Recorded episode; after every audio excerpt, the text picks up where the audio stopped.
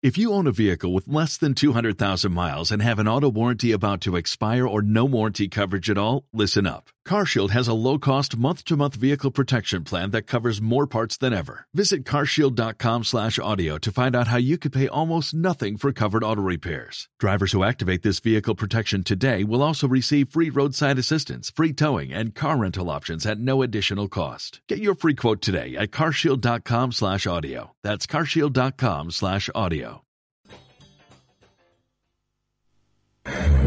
Tiene miedo. Le han acorralado. Le han torturado de forma cruel y ahora van a rematarle sin piedad. Es un toro. Sé humano. Ponte en su piel. Acabemos con la tradición más sangrienta. Colabora con Ecologistas en Acción 91 531 23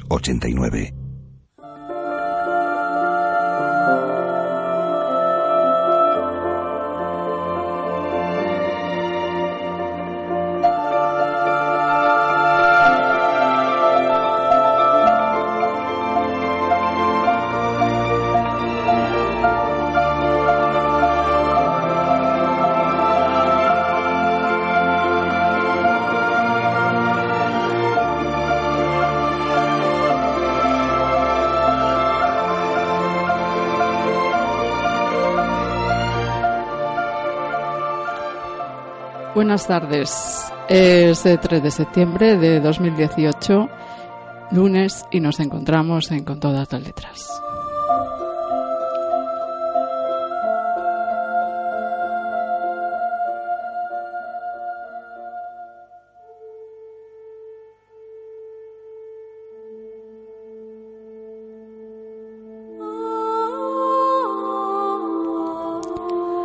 Buenas tardes. Pues ya estamos aquí en la nueva temporada de Con todas las letras. Estamos muy contentos de volver a esta emisora y a estos estudios de Radio Vallecas y, como no, para no perder la buena costumbre, voy a comenzar saludando a mi compañero Jacin. Buenas tardes. Buenas tardes, Mirar, y buenas tardes, escuchantes. Oye, me ha asustado al principio cuando he escuchado esta música. Ay, ¿a qué te Digo, recuerda? ¿A qué te recuerda? No sé, pero futboleros no es. Futboleros en nuestro programa va a ser que no. ¿Qué tal? ¿Cómo hemos pasado esas vacaciones? Muy bien, muy contento, con las pilas cargadas y, y me voy a comprar unas gafas nuevas para leer todo lo que se pueda. Y además con nuevo look. Pues sí, sí, ya que, ya que estáis viendo a través de la radio, efectivamente me he dejado barba. Jacín, pues vamos a contarles a nuestros escuchantes que comenzamos esta temporada de Con todas las letras con el tema estrella de este programa, que es esa Salva Peroncel y 10, esa plataforma que comenzó a luchar porque este edificio de la calle Peroncel y 10 hace ya más de un año eh, pues se convierta en un centro de documentación, en un sitio de recuerdo de bueno pues de los eh, las víctimas de la guerra civil y concretamente de los bombardeos que tuvieron lugar en este barrio en Entrevías en la guerra civil. Así que bueno yo creo que ya nuestros escuchantes eh, saben de qué va a ir este tema. Además el tema de hoy es muy interesante porque han aparecido cositas nuevas sobre, sobre este edificio, sobre este emblemático edificio de la calle Berencel y 10. Y bueno, pues sin más dilación, vamos a pasar a hablar con los invitados que tenemos aquí.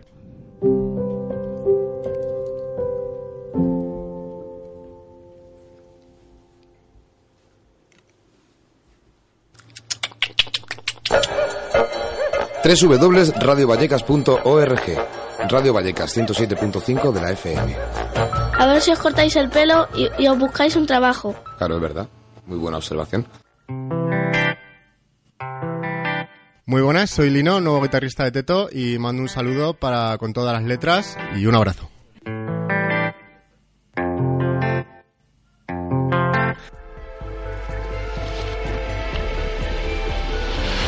Estás escuchando con todas las letras, con Mirari Bueno.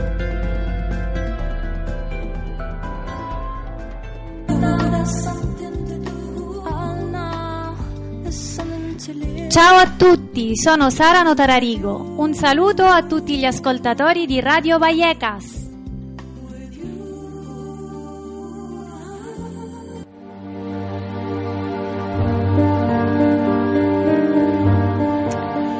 Desde que el pasado mes de junio tuviéramos el placer de conversar con Roberto García, archivero de la Fundación Anastasio de Gracia Fitel, y con algunos de los actores que intervinieron en el entrañable acto a la puerta del emblemático inmueble de la calle Peyroncelli, ha surgido un inesperado hallazgo. Entre las fotos de un coleccionista apareció una copia de la que Robert Capa hizo durante los bombardeos de la Guerra Civil a unos niños en el número 10 de esa calle. Para hablarnos de este oportuno hallazgo tenemos con nosotros a José María Uría, coordinador del Centro Documental de la mencionada asociación y portavoz de la plataforma Salva Peronciel 10. Buenas tardes, José María. Buenas tardes, Mirari. Angélica Soleiman y a Nacho Rubiera de la empresa Sibaria, quienes han estudiado en profundidad las fotos que les hizo llegar el coleccionista Juan Carlos Almazán Maso, con quien también tendremos oportunidad de hablar a lo largo de esta entrevista. Buenas tardes, eh, María. Buenas tardes, Miri. Buenas tardes, Nacho. Buenas tardes. a Nacho lo tenemos un poquito atrás en el estudio y por eso tarda en llegar al micrófono. Yo, si os parece, voy a comenzar preguntándole a José María eh, ¿Cuándo y cómo tuvisteis conocimiento de esta fotografía de la que vamos a hablar? Bueno, pues eh, esta, el conocimiento de esta fotografía llega a través de, su coleccionista, en, una historia, eh, una vez más, generosa dentro de lo que está haciendo todo este movimiento en torno a Salva Peironcel y eh, Juan Carlos Almazán Maso, con, quien eh, tendrás oportunidad de hablar más tarde, se puso en contacto con nosotros eh, tras él contrastar que una fotografía que había comprado a través de internet coincidía con que era una copia de la que había tomado Robert Capa en Peyronceli 10. una vez puso en conocimiento nuestro este, este hallazgo, nosotros, eh, en contacto con la empresa Sibaria, también eh, muy generosa, eh, que se ofrecieron a valorar y a estudiar la fotografía, pues le ofrecimos la posibilidad de que nos las enviara aquí a Madrid, porque él vive en, Villarreal. Y, bueno poder proceder a, despegarla de donde de la cartulina en la que venían y ver si tras ella en la parte trasera de la imagen venía algún otro dato que nos permitiera identificarla no cuando Juan Carlos Almazán, con quien vamos a hablar en unos instantes, eh, se puso en contacto con vosotros, ¿cuál fue vuestra primera reacción? Pues la verdad que de sorpresa e, ilusión, porque una circunstancia importante en relación a esta imagen es que de Robert Capa, cuando llegó aquí a Vallecas, eh, delante del edificio de Peroncelli, hizo dos tomas.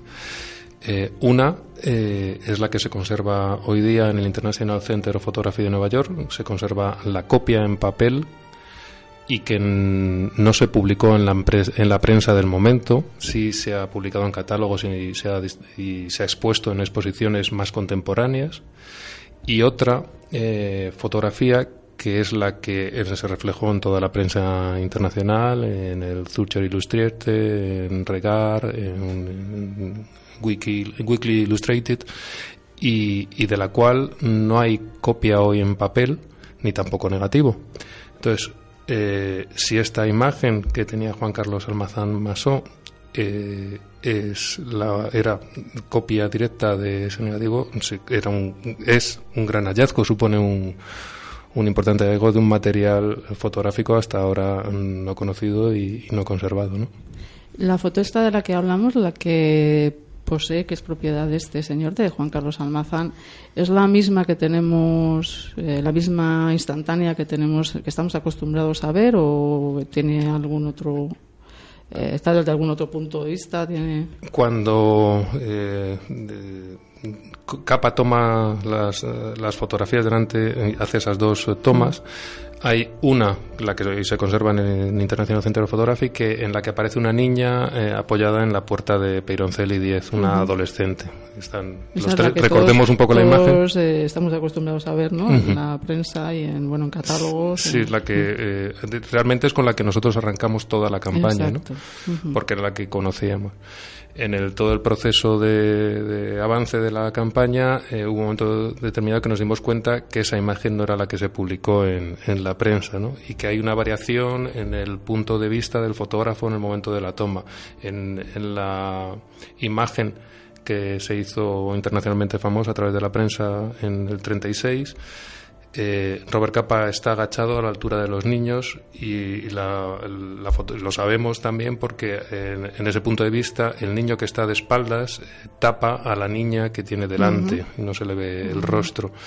Y, eh, y no aparece tampoco la niña que está acodada en la, en la puerta. En, la, en esa otra imagen la que hoy se conserva. Eh, Robert Capa se pone de pie y se desplaza un paso a la derecha, con lo cual cambian eh, los eh, huecos de la metralla en la pared de Pironcelli en torno a los niños, de eso también se observa, y además vemos el rostro de la niña que se encuentra detrás de, de este niño. Entonces, eh, pues sí, eh, hay una variación del punto de vista del, fotógrafo en ese momento. Digamos que es el mismo momento, pero diferentes instantáneas. Sí, muy seguidas, vamos, no, no, pasan horas, ni es, como clic, y se pone en pie y otro, y otro tiro, ¿no? Otro, otro disparo, perdón. Y vosotros, y vosotros la Fundación Anastasio de Gracia, eh, ¿Qué pensáis de que debería ser, cuál sería el lugar idóneo para esta fotografía? Nosotros hemos propuesto al ayuntamiento que, adquiera estas imágenes a su actual propietario y que formen parte y que con ellos arranque ya la futura colección del Centro Robert Capa para la, interpretación de los bombardeos aéreos de, Madrid. Creemos que sería eh, pues el lugar idóneo donde conservarlas, ¿no? Si me permite, José María, voy a preguntarle a Angélica Soleiman eh, pues sobre ese trabajo que han llevado a cabo tanto ella como supongo Nacho, ¿no? En el estudio de esas fotografías de, Juan Carlos Almazán. Eh, primero, bueno, pues la pregunta obvia, ¿no? ¿Cómo llevasteis a cabo ese estudio? Bueno, pues lo primero fue eh, el momento en el que José María nos, nos, aproxima y dice, oye, tenemos esto, eh, ¿creéis que podemos darle un, intento y ver lo que tiene detrás y, intentar eh, sacar algo más de información? Y entonces, bueno, pues es evidente que antes de poder decir que sí, que no, pues teníamos que ver eh, la obra, ¿no? Entonces, en ese caso, como ya ha comentado él, el coleccionista nos la envía.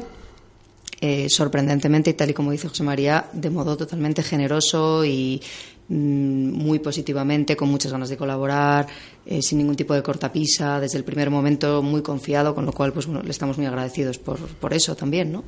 Entonces, bueno, en el momento en el que vemos la, la fotografía nos damos cuenta de que es una imagen muy pequeña, son 4 por 5 centímetros más o menos, y que está adhesivada a una cartulina negra junto con otras seis eh, imágenes más y un pequeño texto escrito en un trozo de cartulina. Y en la parte de atrás hay más imágenes todavía.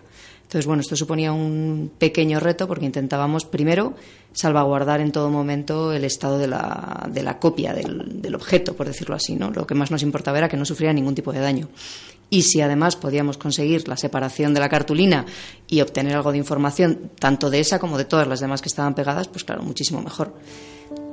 En ese momento nos propone que llevemos a cabo el proceso en las instalaciones de la Fundación Anastasio de Gracia y, con muy buen criterio planteamos hacer una documentación de todo eso, con lo cual bueno pues hay un pequeño vídeo en el que se puede ver cómo vamos haciendo todo el proceso, cómo se va separando del, del papel, lo que vamos encontrando, cómo analizamos con el microscopio, etcétera. ¿Ese trabajo lo habéis llevado a cabo tú, Angélica, Nacho y alguna persona más? Sí, hemos contado también con la ayuda de un compañero nuestro que se llama Rubén Morales, que colabora con nosotros eh, habitualmente y, bueno, es un trabajo en equipo, claramente, y, los tres nos quedamos pues bueno, muy sorprendidos, expectantes al principio y con muchas ganas de que realmente fuera una copia directa de negativo. ¿Esto qué significa? Significa que del negativo que hizo Robert Capa al disparar a esas fotografías, de ahí se obtiene una copia fotográfica. Eso hubiera sido fantástico y hubiese estado muy bien. Pero tenemos lo siguiente que está muy bien, que es una copia de la época, es lo que llamamos una copia contemporánea a nuestro autor, eh, pero que no procede del negativo original de la cámara. La primera impresión que tuviste cuando viste las fotografías es que, debido a tu experiencia, obviamente, es que eran auténticas o que se trataba de una copia de un original. Por las eh, características formales de la imagen, por el amarillamiento, por el tipo de papel, etcétera, era evidente que era de la época. Lo que ya no podíamos saber hasta que no utilizamos otro tipo de herramientas era si tenía algún tipo de trama, es decir, si había sido hecha desde un negativo preparado para la imprenta, que era la segunda posibilidad. Eh, desgraciadamente así fue. Ojalá hubiera sido lo otro, pero bueno.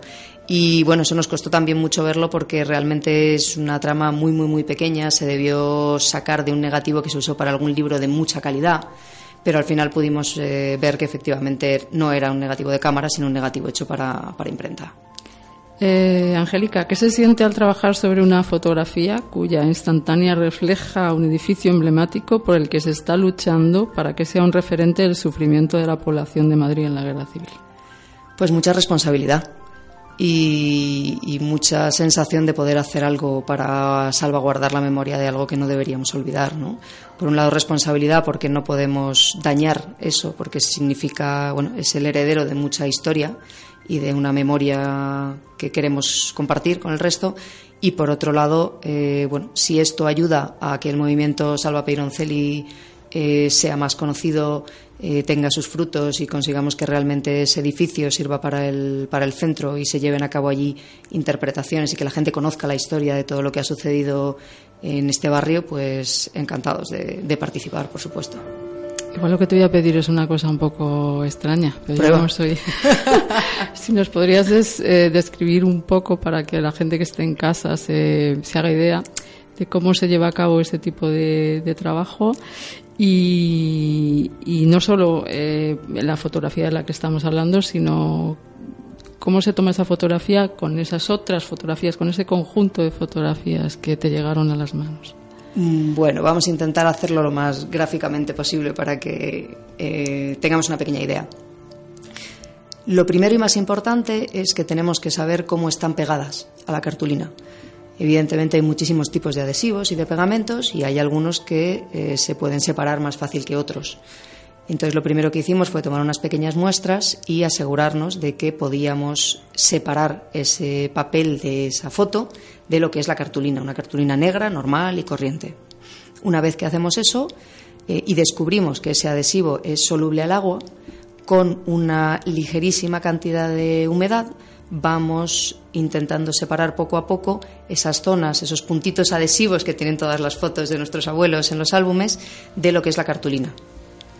Eh, después lo que necesitamos es intentar que esa cartulina, esos restos de cartulina que han quedado pegados detrás de nuestra fotografía se eliminen para dos cosas. Por un lado, que no eh, deterioren esa fotografía en el futuro, porque ese es un material que no es muy bueno para su conservación, y por otro, para intentar liberar toda la trasera de esta copia, para intentar buscar eh, cualquier información que nos pueda dar sobre la fecha, el sitio, el material, etcétera.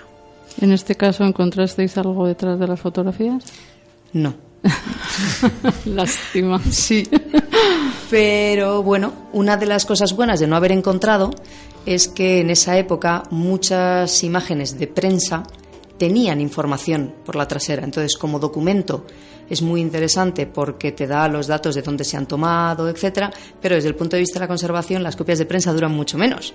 Con lo cual, pues bueno, para nosotros también fue un no tenemos información, pero por otro lado eh, es coherente con que esta imagen pues nos vaya a durar mucho más tiempo. Entonces, en ese sentido, pues eh, muy contentos, claro.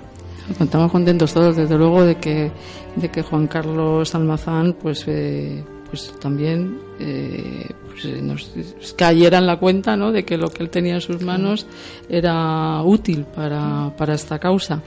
si os parece, vamos a intentar hablar. Yo creo que tenemos al otro lado del teléfono a Juan Carlos. Buenas tardes, Juan Carlos. Te oigo muy bajito. Vamos a esperar a ver si nuestro compañero. A ver, ¿tú me oyes a mí bien? Perfectamente. Vale, yo te sigo oyendo muy bajito. lo voy a intentar, ¿eh? Lo voy a intentar. Eh, primero, bienvenido, Juan Carlos, eh, con todas las letras. Gracias. Te agradecemos mucho que hayas eh, querido participar en este programa y además te agradecemos desde aquí también que, bueno, pues que hayas prestado estas fotografías para, para ese estudio, ¿no? Eh, yo quería saber, Juan Carlos, cuándo y cómo llegaron a tus manos esas fotografías. Pues llegaron, eh, vamos, eh, muy en tiempo muy próximo a cuando yo hablé ya con José María. Entonces, claro, yo me vi tres fotos que me gustaron, pero eh, enviaban dos cartulinas llenas de fotos. Entonces yo las llevé al, bar donde me hablo muchas veces con un amigo que es historiador y entonces allí en la cartulina ponía bombardeos en Barcelona. Y entonces mi, mi amigo me dice, esto, esto no es Barcelona, esto me da la impresión de que esta foto puede ser de capa. Y entonces yo ya me quedé, bueno, pues puede ser, pero vamos, nunca puedes saber qué puede ser.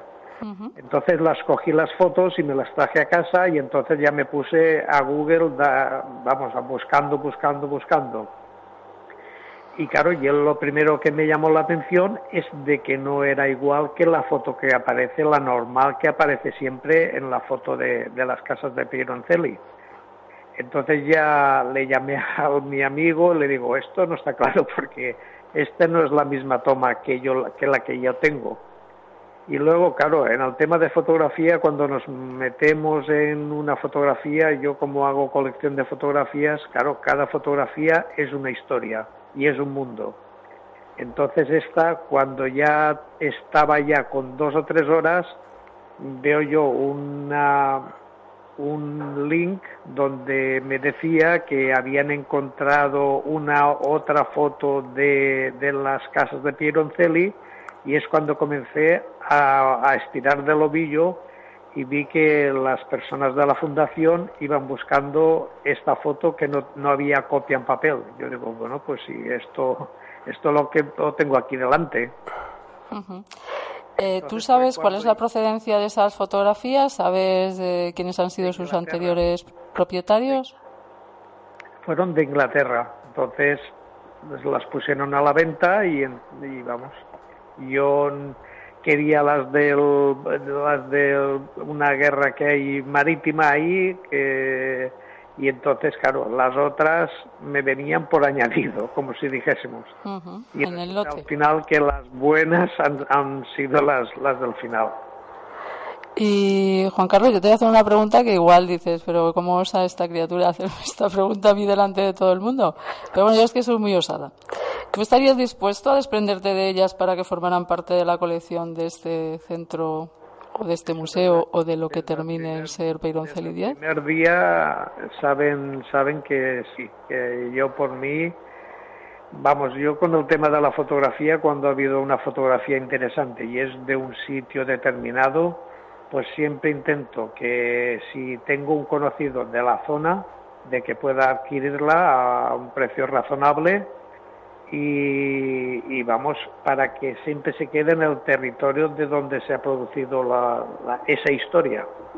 Porque del mismo modo que a mí me gustaría tener fotos de, de zonas de Villarreal o de zona de Castellón o de la provincia, pues me imagino que las otras personas también, también les gusta tener la, su historia, mantener la historia de cada uno de donde es. eh, además de ser coleccionista de fotografías, ¿lo eres de alguna otra cosa? Bueno, yo es de, sobre todo es de la guerra civil a nivel de toda España, pero sobre todo de la provincia de Castellón y fotos antiguas de lo que es mi pueblo de Villarreal, todo lo que puedo encontrar que sea valioso, Luego me desplazo al archivo municipal de aquí de Villarreal, se hacen una copia y siempre tenemos para lo que es el pueblo una foto que, que, vamos que quede constancia de ella. ¿Y esa afición al coleccionismo de dónde, de dónde nace? Pues hace unos 10 años vi en, en, internet una foto de Villarreal de la Guerra Civil que es, es muy representativa de lo que fue la Guerra Civil y que resulta que detrás está donde voy yo al archivo municipal a, pasar las fotos y era el edificio donde están ellos. Entonces, claro, a partir de ahí te comienzas a liar, a liar, a liar y vamos. ya no hay forma de salir, ¿no? No hay manera de salir. Eh, Juan Carlos, yo no sé si Angélica o José María quieren hacerte alguna pregunta. No, tanto pregunta, pero sí informarle. Yo creo que me gustaría que se lo comentara eh, a Angélica, porque eso no he podido, en las conversaciones que me he tenido con él, no, no he podido, en el transcurso de todas las operaciones de análisis, estudio y, y despegado de las imágenes, que las eh, fotografías, que además son las que mm, a él le interesan y por las que adquirió el conjunto, que son las de los barcos, sí que son copias fotográficas de, de los, de los negativos y que, eh, o sea, de negativos originales y que curiosamente están reproducidas sobre eh, tarjeta, lo que era un soporte de tarjeta postal. Pero bueno, yo creo que mejor que se lo explique, que, lo, que os lo explique Angélica pues lo que hemos hecho con esas imágenes, por un lado, es separarlas de esa cartulina para que tengan una vida mejor y una vida más duradera, y después las hemos colocado en unos, eh, unas cartulinas de conservación específicas, y lo que es muy importante es que, bueno, tienes allí imágenes de los años 30 a 40, más o menos, y eh, fotográficas en muy buen estado, deberían durarte muchos años y sobre todo eso es un proceso un poco peculiar porque se usaban papeles que estaban pensados para ser enviados como tarjeta postal, no tanto para ser puestos en un álbum, sino para que después se pudiera poner la dirección y, el mensaje determinado y funcionaban como tarjetas postales en esa época. No pasaban por imprenta, sino que eran copias directas fotográficas. Así que tienes ahí un, pequeño tesoro también.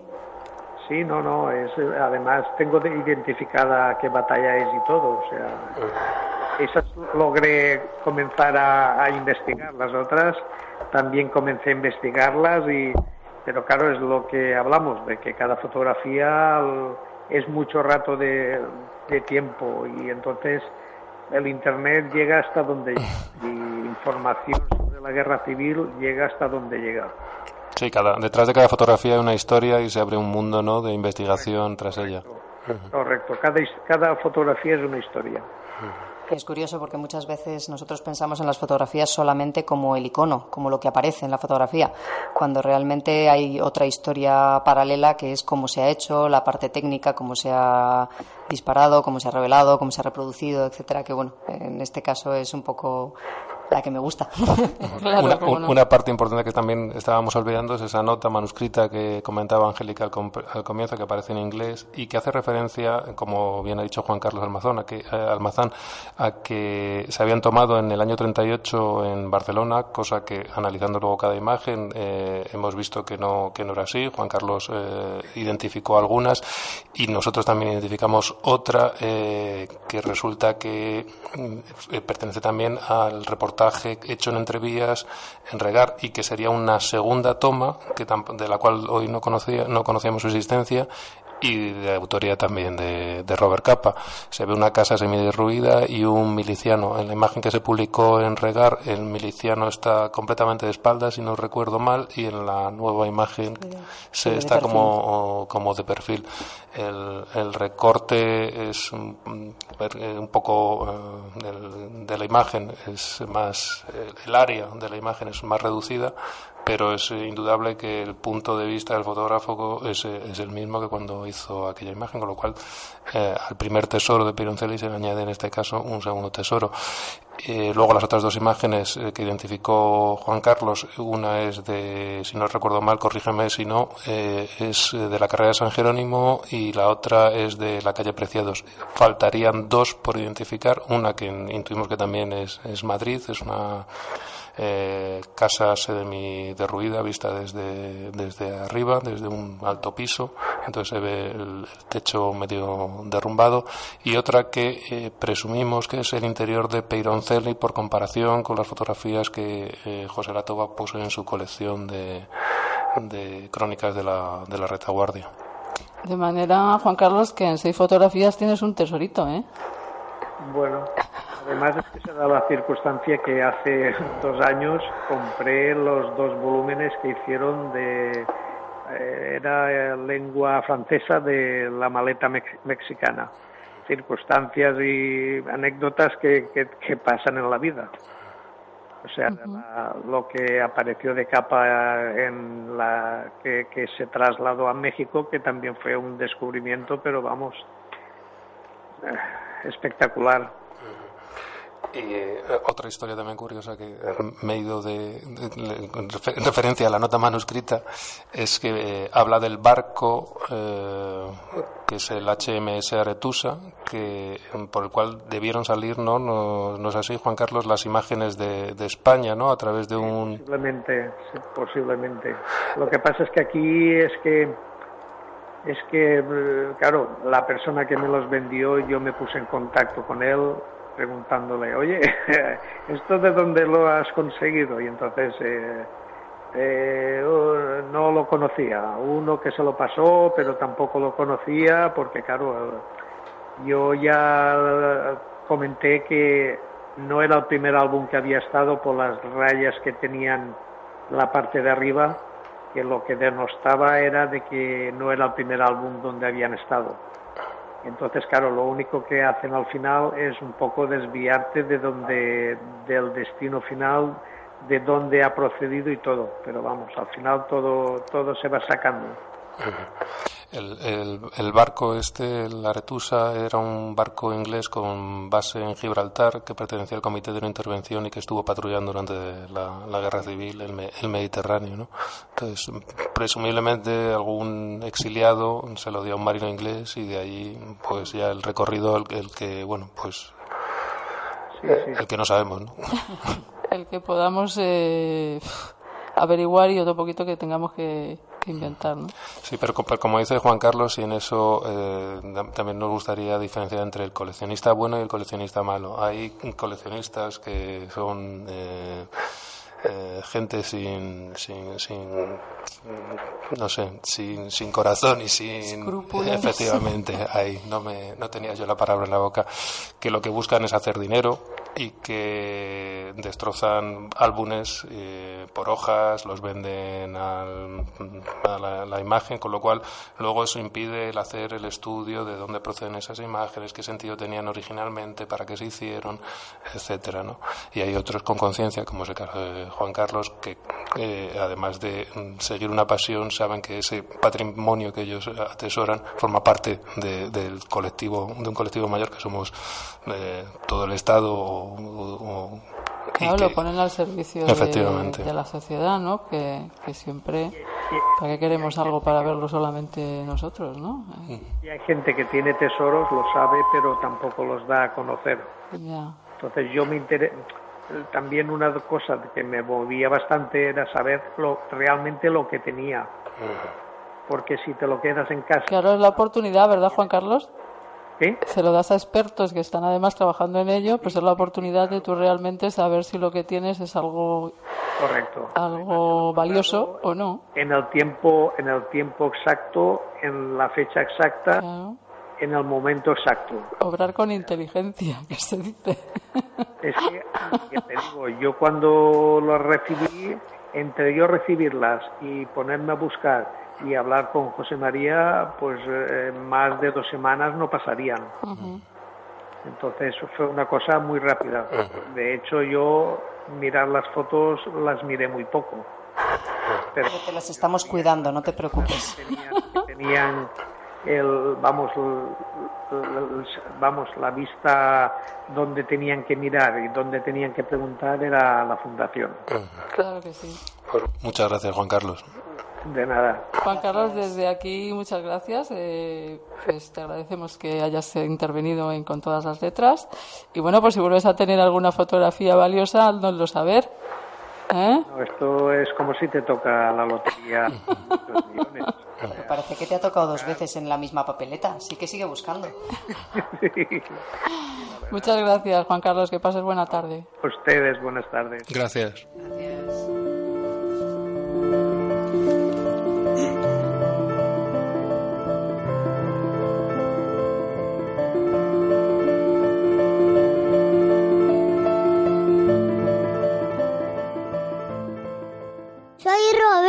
Tengo cuatro años. Soy un canijo. Escucho Radio Vallecas. Saludos desde el infinito. Estás escuchando con todas las letras. Cada lunes de 7 a 8 de la tarde aquí en Radio Vallecas, 107.5 de la FM. Si quieres entrar en directo con nosotros, llámanos al 91 777 3928 o a través de WhatsApp en el 640 74 9965. Con todas las letras, con Mirar y Bueno.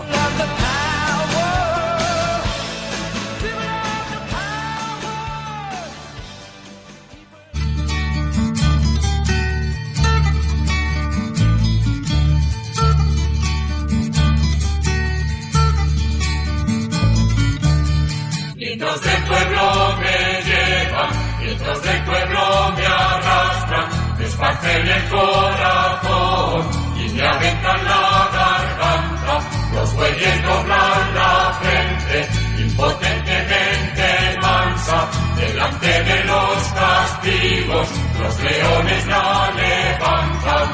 No soy un pueblo de bueyes, que soy un pueblo que embargan yacimientos de leones, desfiladeros de garras y cordilleras de Bueno, pues con este poema de Miguel Hernández, Este Vientos del Pueblo, vamos a continuar este espacio dedicado a la plataforma Salva Pironcel 10 y a este edificio emblemático de entrevías eh, que bueno que todos queremos ver en breve convertido en un centro de interpretación de bombardeos eh, aéreos en Madrid. ¿No es así, José María?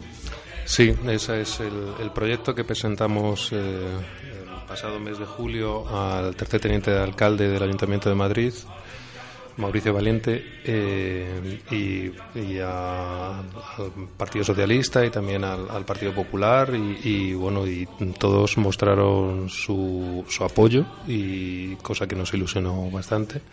En este sentido, de destacar el, apoyo que Pedro Corral, concejal de la, parte de, que lleva portavocía de cultura del, Partido Popular e investigador en historia, mostró y su entusiasmo sobre todo con, el nombre de Robert Capa y esa, él es un experto en, este, en la obra de, este personaje, ¿no? Y, bueno, creo que eso, ese consenso amplio de los tres partidos em, pues posibilita que el día de mañana, cuando se produzca la expropiación, que todavía es- va a tardar, pues eh, tengamos para Madrid un lugar de memoria que, como siempre hemos dicho, mm, trasciende nuestras fronteras, ¿no? ¿Va a tardar? ¿Cuánto esperáis que tarde eso? A ver, eh, eh, dependiendo de nosotros, mm, como no tenemos gran experien- experiencia en, en- en- en este trámite, es nuestra primera vez, entonces nos tenemos que, que ver, que, que guiar por lo que nos dicen, por un lado, eh, los responsables políticos y por otro los funcionarios. Eh, los responsables políticos nos auguran un periodo que no va a ir más allá de finalizar el año. Los funcionarios, que yo creo que tienen en este sentido Más razón, ¿no? no más razón. Más experiencia. Efectivamente. y entonces son más realistas. Nos hablan de un plazo mayor que, que sería unos siete meses. Estaríamos hablando del mes de febrero, marzo del año que viene. Eh, porque eh, desde que en el mes de finales de julio el, el eh, la Junta de Gobierno del Ayuntamiento de Madrid aprobara el expediente de modificación del Plan General de Ordenación Urbana, por el cual eh, acabaría siendo expropiado Pinuncelli, porque ese plan lo que hace es modificar el uso del edificio actual, pasaría de residencial a dotacional cultural. Se tienen que seguir los siguientes pla- plaz- eh, plazos o procesos. Uno, eh, se abre un periodo de un mes de información y alegaciones, que es en el que estamos y que termina a mediados de, de septiembre. De ahí pasaría a estudio de la Comisión eh, de Urbanismo del Ayuntamiento. A su vez, eh, la Comisión de Urbanismo lo elevaría al Pleno del Ayuntamiento y el Ayuntamiento lo votaría eh, para que fuera aprobado definitivamente. Pero he aquí que no acaba todo el proceso para el cambio de modificación, sino que tiene que ser elevado a eh, la Comunidad de Madrid. Y la Comunidad de Madrid tiene seis meses para responder.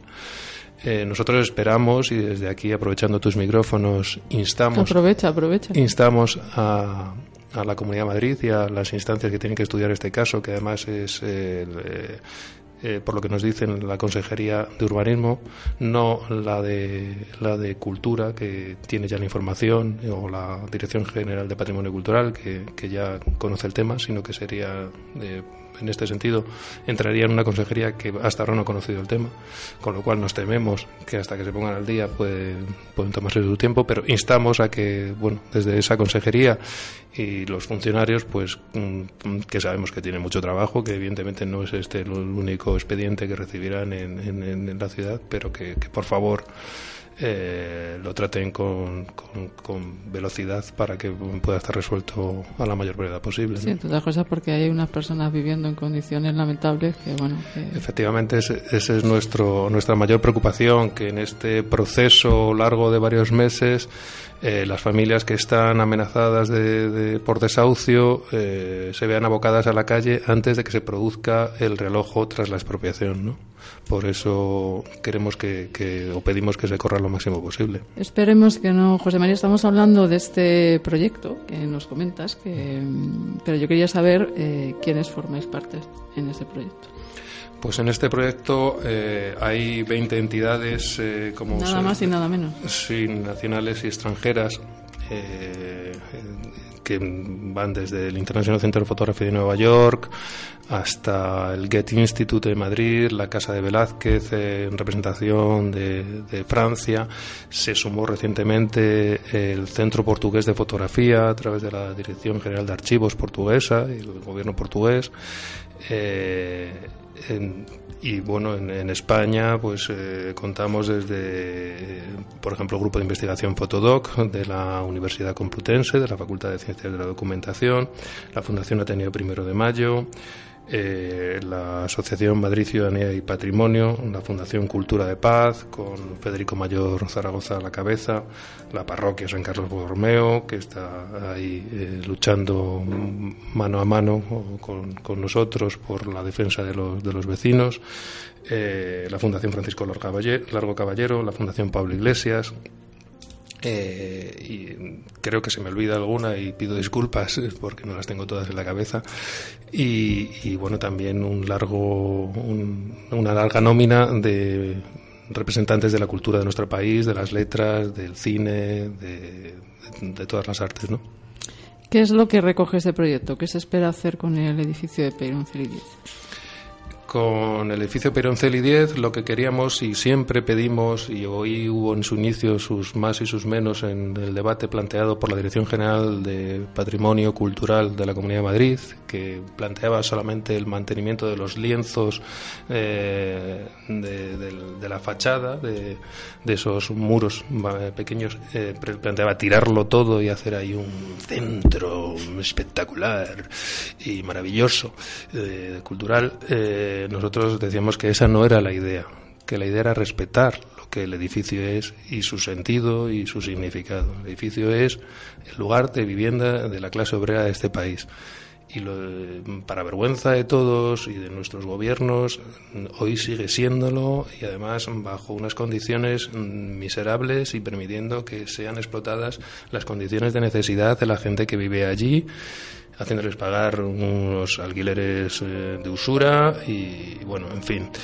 Eh, por no ahondar más en, el, daño, eh, lo que se quiere es que el día de mañana, cuando un visitante de este centro cultural se sitúe delante del edificio, entienda por qué se bombardeó.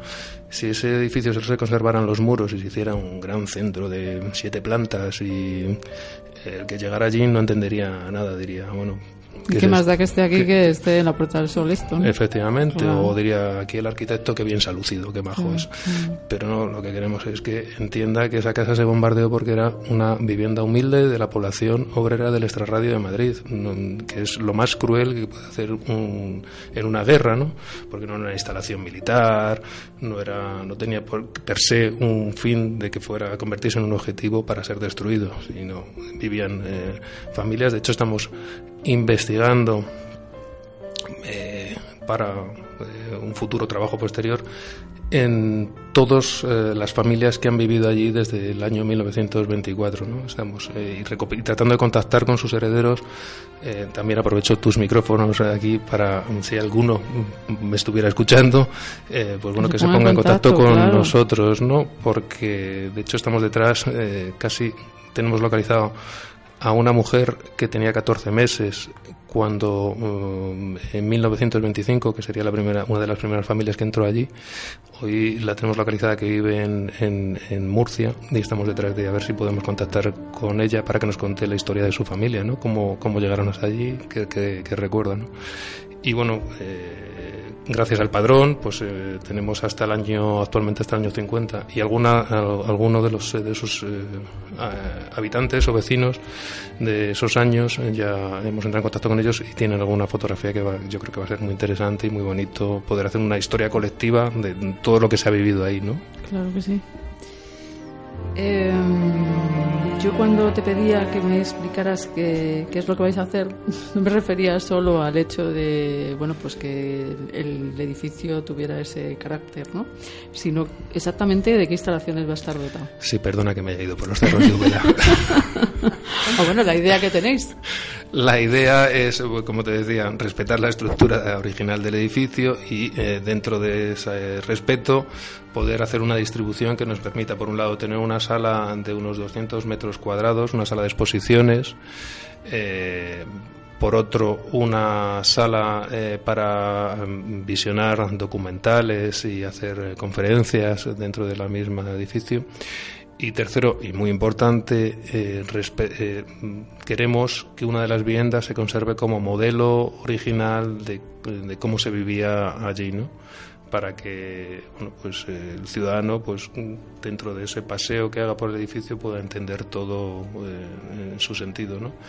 Y además restaurar ese pozo maravilloso que tiene. Es lo que te iba a decir justamente, si ese patio interior lo vais a dejar tal mm, cual. O... Claro, restaurar y recuperar ese pozo que nos habla de cómo era ese Madrid entonces, ¿no? y que en alguna ocasión ya hemos contado que un, creo, un miembro de, la plataforma, Juan Miguel Sánchez Vigil, gran historiador de, la fotografía y fotógrafo también, eh, que es el director del grupo de investigación Fotodoc y que fue vecino eh, del barrio en su niñez, nos contaba cómo esa casa se conocía como la casa de los ricos porque era la que tenía el pozo y a la que iban a, por agua, a, pedirles agua. Fíjate, la de los ricos, ¿no? Eh, José María, ¿hay algo también pensado para el entorno, no solo para el edificio en sí, sino esa plaza tan horrorosa que tenemos que justamente es la que da esa iglesia de la que hablabas Efectivamente. Eh, Para eso hay pensado también algo, ¿no? Sí, queremos, bueno, está la reivindicación de que lleve el nombre de Plaza de Fotógrafo Robert Capa. y de hecho, ya, se, llama así, ¿no? Efectivamente. allí está la placa, allí está la placa. Conocida por todo el barrio desde hace algunos meses. Efectivamente. Pregunta por la plaza del fotógrafo Robert Capa y todo el mundo sabe de qué plaza estamos hablando. Efectivamente. Entonces, estamos, eso hemos hecho peticiones al ayuntamiento. Eh, el solar parece ser que no es de propiedad pública en su integridad y que habría que estudiar y además de que parece ser que eh, está eh, pensado para una dotación pública sanitaria el solar, ¿no? Entonces no se trata también tampoco de dejar al barrio sin que sus servicios médicos que también por otro lado podían correr un poco, ¿no? Para que son necesarios. Porque ya llevan el solar lleva años. Bueno, años. No es por nada, pero todos los que yo llevo y unos cuantos más. Ahí hemos hecho una propuesta de, que fuera ubicado junto al Centro Cultural López de Vega, donde hay un solar donde podría también compartirse el espacio, pero bueno, eh, eso ya es una decisión mayor y tampoco eh, habría que estudiarlo, ¿no? Entonces. Aunque parezca mentira, nos quedan como dos minutitos o así de programa. Esto es una pena, pero es así. Y yo no quiero, por supuesto, dejar de hablar en esta entrevista de los que más nos preocupan aquí, ¿no? que son los, eh, los vecinos, ¿no? las personas que habitan el, el inmueble. Ya se ha hablado, has hablado durante toda la entrevista de ello, pero realmente ¿Hay alguna alternativa por parte del ayuntamiento para habitacional, quiero decir, para esos para esos vecinos? Actualmente. ¿O es todo sí, pero no la parrala? A ver, actualmente, el, como hemos dicho siempre, desde la Junta Municipal y con su concejal a la cabeza, Paco Pérez, siempre han ofrecido eh, eh, pues eso, su ayuda y su mediación para en cualquier momento, si hay una situación de riesgo, eh, ofrecer una, una salida. Eh, desde la Concejalía, de Equidad y Derechos Sociales, eh, pues no ha sido igual. Marta Higueras, pues eh, tiene otro punto de vista que nosotros no compartimos y que, bueno, muy y, que lleva a que los vecinos, pues se encuentren en una situación en la que no se le da respuesta a su, a su situación.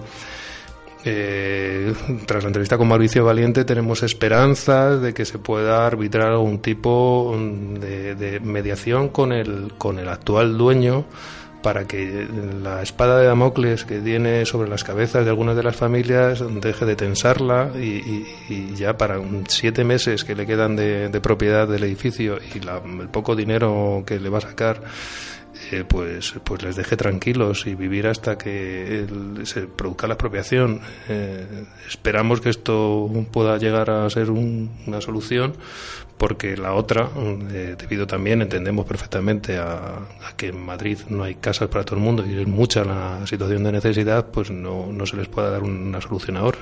Entonces, la, la, solución que cabe y la que pedimos es esa, que, que se evite que, que el dueño les expropie y les deje en la calle. Pues sí, vamos a quedarnos con eso que dices y vamos a pedirle desde aquí a ese dueño que, bueno, pues que, pues que tenga un poco en consideración a esas familias que ya han estado mucho tiempo ahí pagándole y bueno, pues que terminen lo, mejor posible y desde luego al ayuntamiento que, que haga todo lo posible porque esas familias pues eh, vivan en condiciones, eh, bueno, pues en buenas condiciones, ¿no? No les metan en otro sitio que también tengamos que salir en estos micrófonos. que estos micrófonos están para eso, además. Así que avisamos desde aquí. Bueno, pues muchas gracias, José María, de nuevo por estar en este programa, por traernos este tema, que ya sabes que a nosotros este tema es nuestro, nuestro niño, nuestro bebé, y queremos verlo crecer. Muchas gracias, Angélica, por habernos acompañado también. Placer. Y muchas gracias a Nacho, que está sigue por aquí atrás. Gracias a vosotros. muchas gracias, Mirari. Y bueno, que esperamos, que sé que tienes sorpresas para dentro de nada. Pues esperamos que esa sorpresa que tienes que dar a nuestros escuchantes vengas aquí y se la des y nos la des. Por este descontado. Y bueno, nos vamos a despedir eh, con un tema de nuestros queridísimos Teto que vamos a tener el próximo, el próximo lunes aquí en Con todas las letras. Como ya sabéis, Teto no paran de hacer conciertos benéficos y bueno, pues como la semana que viene toca concierto benéfico, pues toca que Teto y los compañeros que les van a acompañar en ese concierto estén aquí en Con todas las letras. Así que nos encontramos el próximo lunes en Con todas las letras y nos despedimos con el tema, como no, la voz de su amo de Teto.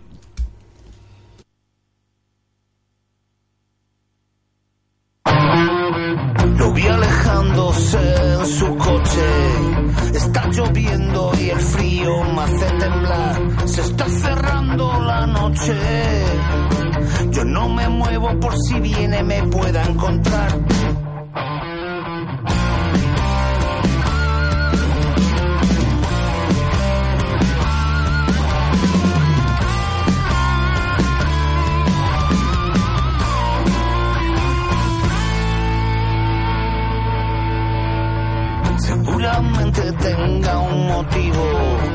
Si me lo explica lo puedo entender. Porque eso sí siempre fui su amigo.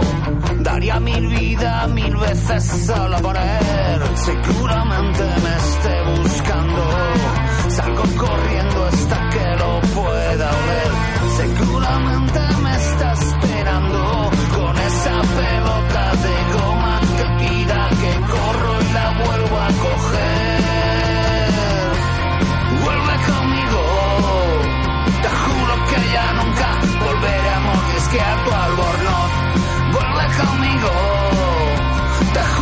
parque estaba así cuando yo llegué. Vuelve conmigo, somos amigos y nunca me dijiste ni adiós. No me dijiste ni adiós.